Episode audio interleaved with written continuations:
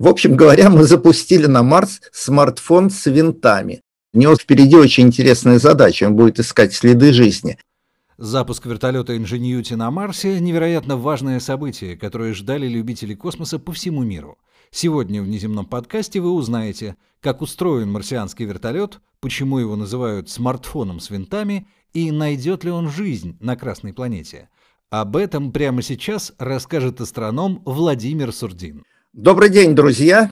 Ну, вы, наверное, знаете, вертолет был послан на Марс в составе экспедиции Perseverance. Это большой тяжелый марсоход, который, в общем, аналог того, что у нас Curiosity много лет а, уже работает на Марсе, но впервые вместе с марсоходом прибыл в сложенном состоянии маленький электрический вертолет. Никто не уверен, что ему удастся полететь потому что атмосфера Марса крайне разреженная. Ее давление в 160 раз меньше, чем давление у поверхности Земли в нашей атмосфере. Наши вертолеты летают на высоту в несколько километров. Насколько я помню, вертолетный рекорд – это около 10 километров. А, но это примерно на вершину Эвереста. Может с большим трудом перемахнуть через Эверест. Но все-таки 10 километров – это одно – а 30 километров на Земле – это стратосфера. Туда и самолеты с разгона не всегда забираются, а вертолет туда в принципе не может подняться. Почему же мы думаем, что на Марсе вертолет полетит? Ну, во-первых, потому, что сила тяжести на Марсе в два с половиной раза меньше, чем на Земле. Это значительно облегчит вертолету задачу. Во-вторых, потому что летать он будет недолго, всего несколько секунд, может быть полминуты, не дольше и поднимется не больше, чем на несколько метров над поверхностью планеты.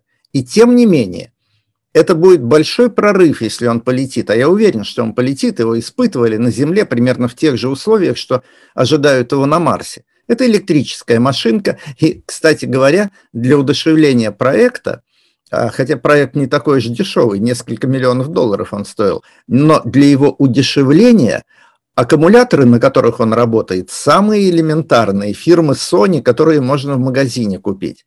Процессор, который будет управлять его полетом и работой фотокамер, телекамер, которые на его борту, это обычный процессор от рядового смартфона. То есть, в общем говоря, мы запустили на Марс смартфон с винтами.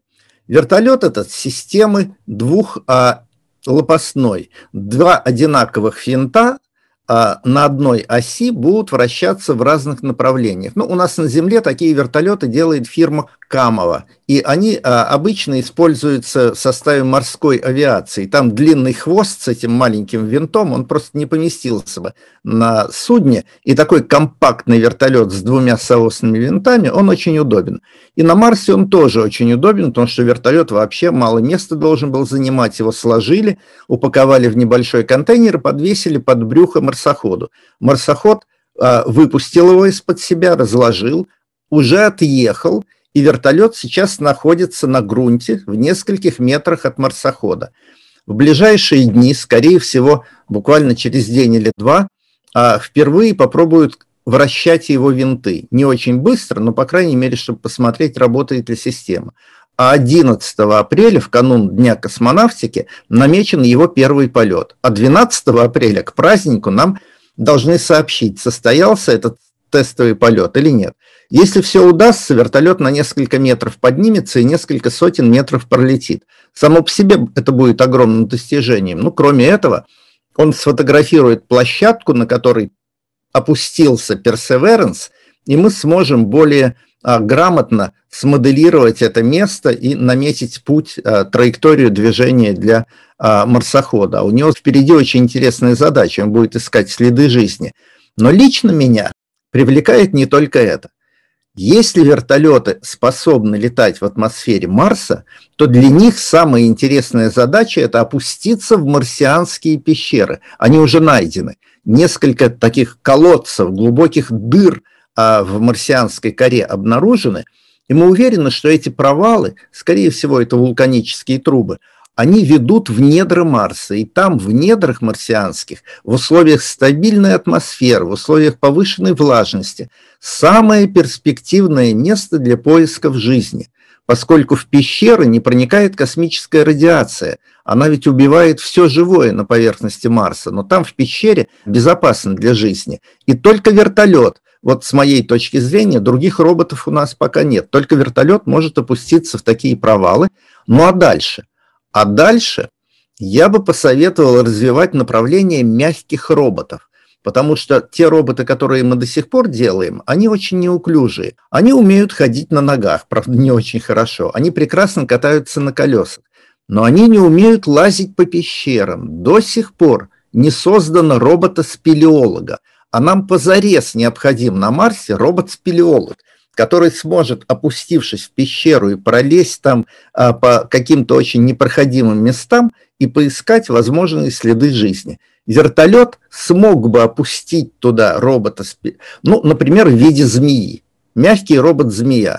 Он мог бы потом полезть по пещере. Представляете себе, как орел несет в когтях змею, свое гнездо. Вот так же маленький вертолет может змею-робота опустить на дно пещеры и потом отправить самостоятельное проползание по ее э, закоулкам. Я очень надеюсь, что вертолет полетит. Уже сегодня, слушая этот подкаст, вы должны узнать, полетел он или нет. Состоялся этот эксперимент, окончился он удачей или нет. Давайте пожелаем ему удачу, пусть он полетит. Я человек простой, вижу Сурдина, ставлю лайк. Часто пишут подписчики в комментариях. Спасибо всем людям, которые лайкают, подписываются и комментируют. Все это помогает продвигать подкаст. Давайте найдем друг друга в этом космическом вакууме.